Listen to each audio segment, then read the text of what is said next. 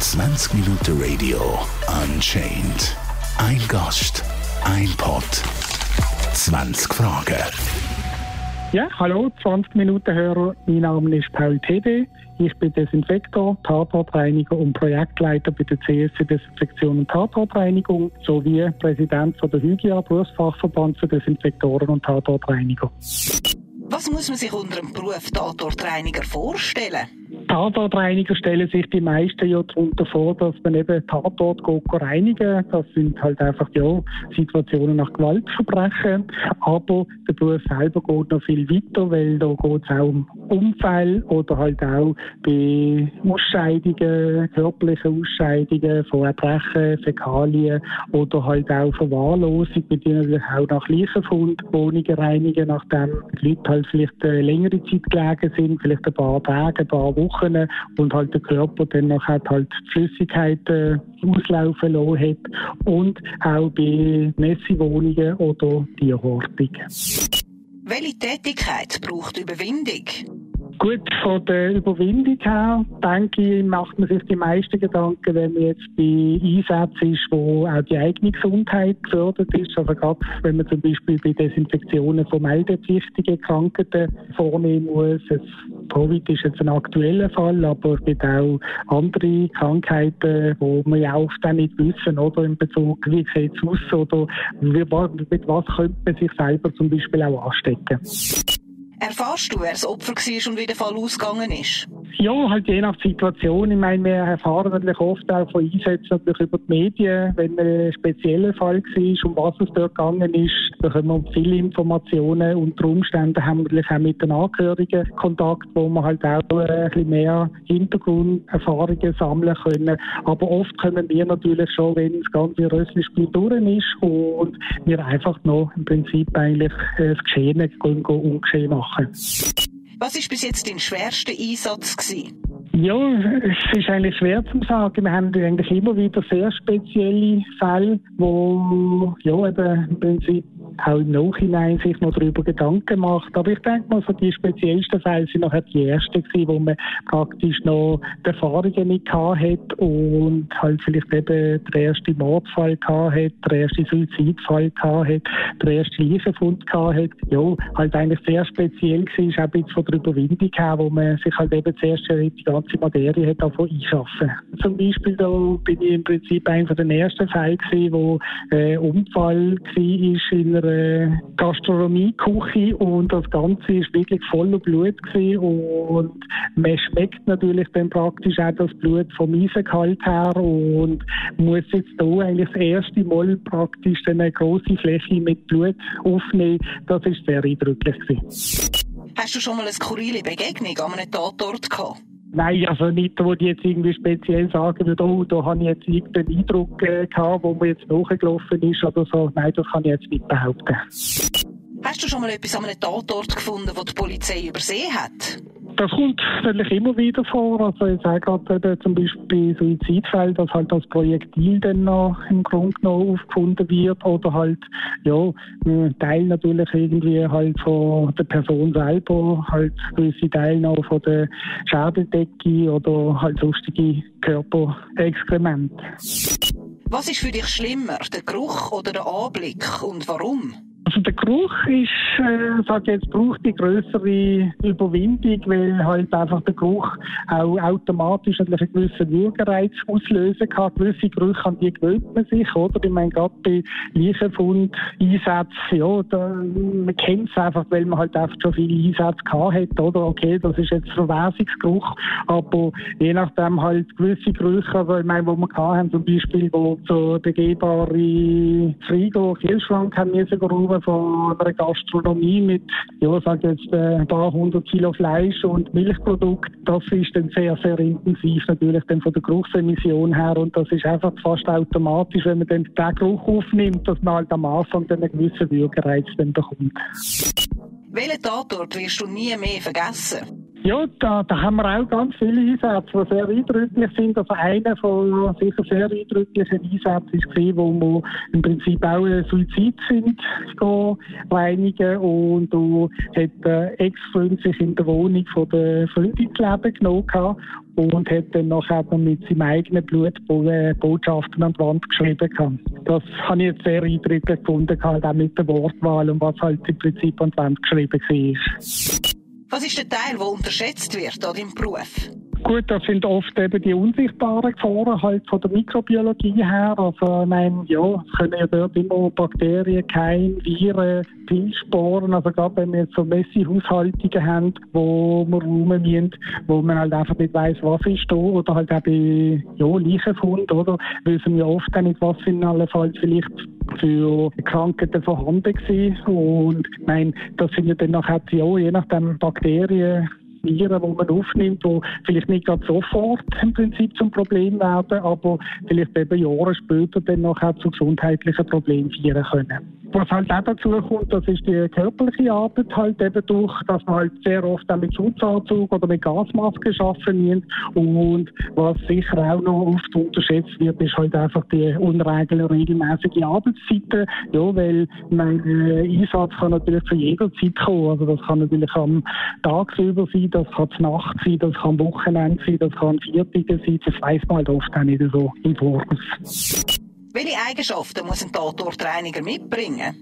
Also sicher mal die physische und auch die psychische Belastbarkeit, weil man halt eben mit sehr vielen Sachen konfrontiert wird, wo man halt vielleicht sonst im normalen Leben eigentlich nicht damit konfrontiert wird. Denn was es sicher braucht, ist eine sehr exakte Arbeitsweise, weil wenn wir im Grunde noch einen Tatort oder einen Leichenfund natürlich aufbereiten dient, dann äh, natürlich auch sehr penibel schauen, dass es dann nachher eben keine Rückstände mehr gibt und dass es dann auch wirklich wieder bedenkenlos für die Angehörigen kann vertreten werden und eben halt auch eine große Flexibilität.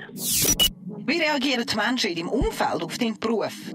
Gut, da sind die Leute sehr, sehr neugierig in der Regel und sind auch sehr interessiert, oder? Weil, ja, man kennt ja oft ein bisschen halt von den Serien her, CSI etc. Und die Leute haben dann oft ein bisschen halt auch so eine Verbindung, wo sie dann machen, oh, das muss sicher eine sehr spannende Sache sein. Und ja, ich meine, es ist ja auch so, man hat halt sehr, sehr viele unterschiedliche Situationen und man kann sich eigentlich wie auch nicht so vorbereiten, weil ja, jeder Einsatz ist ja wieder ein eigener Einsatz Einsatz und hat wieder andere Voraussetzungen. Also man wird auch immer wieder natürlich mit neuen Situationen dann überrascht und konfrontiert.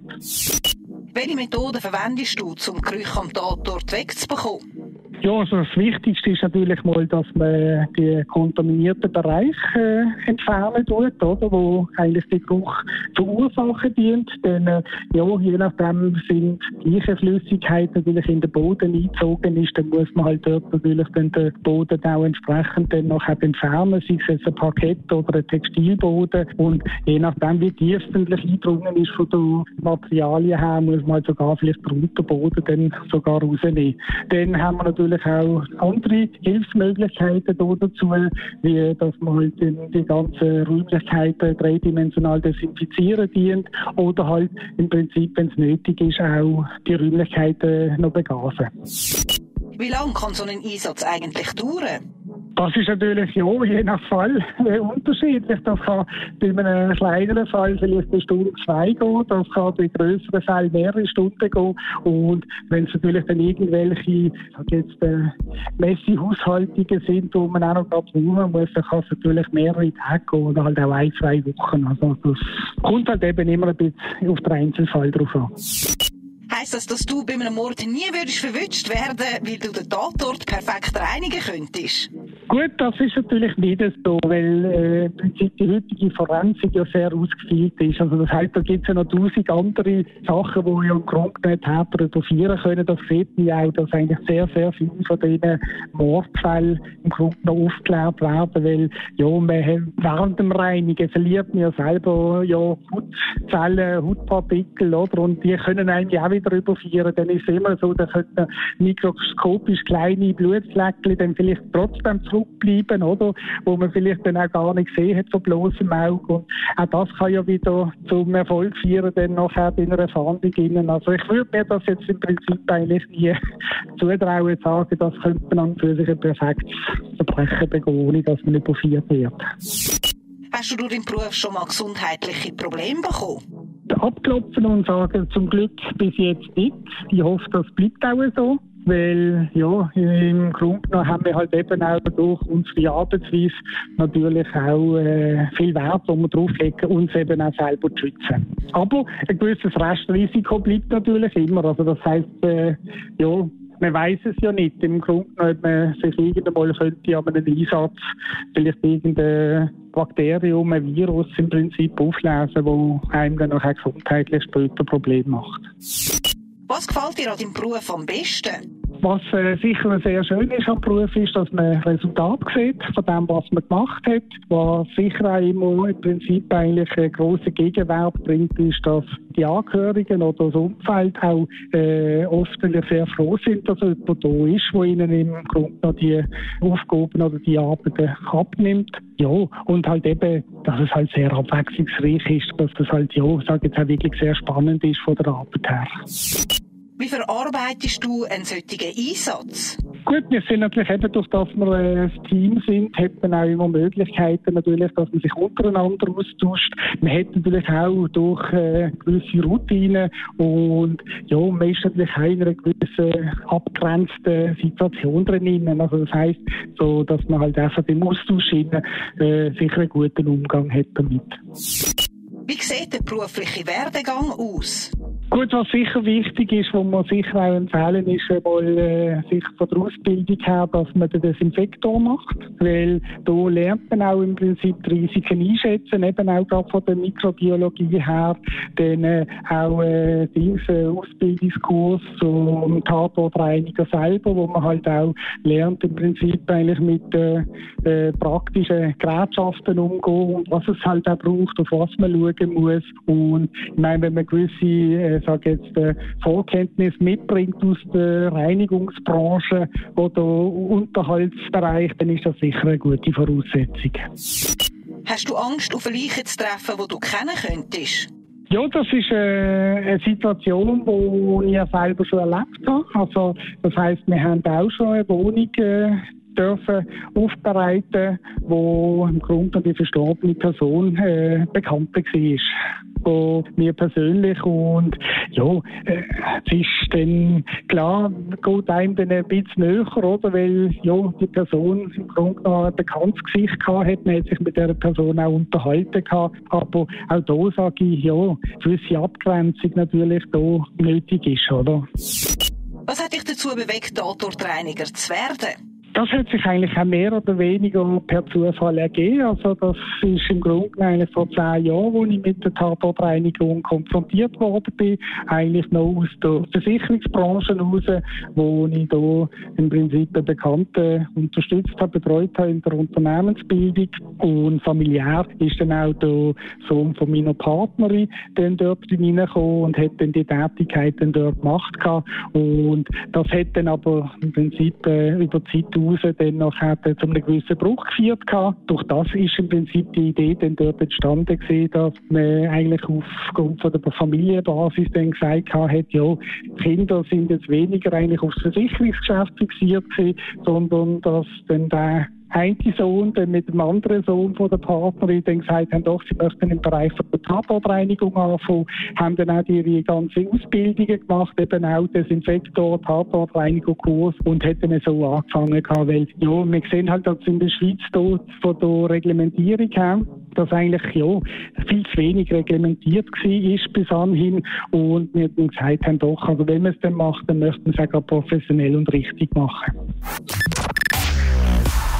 20 Minuten Radio Unchained. Ein Gast, ein Pod, 20 Fragen.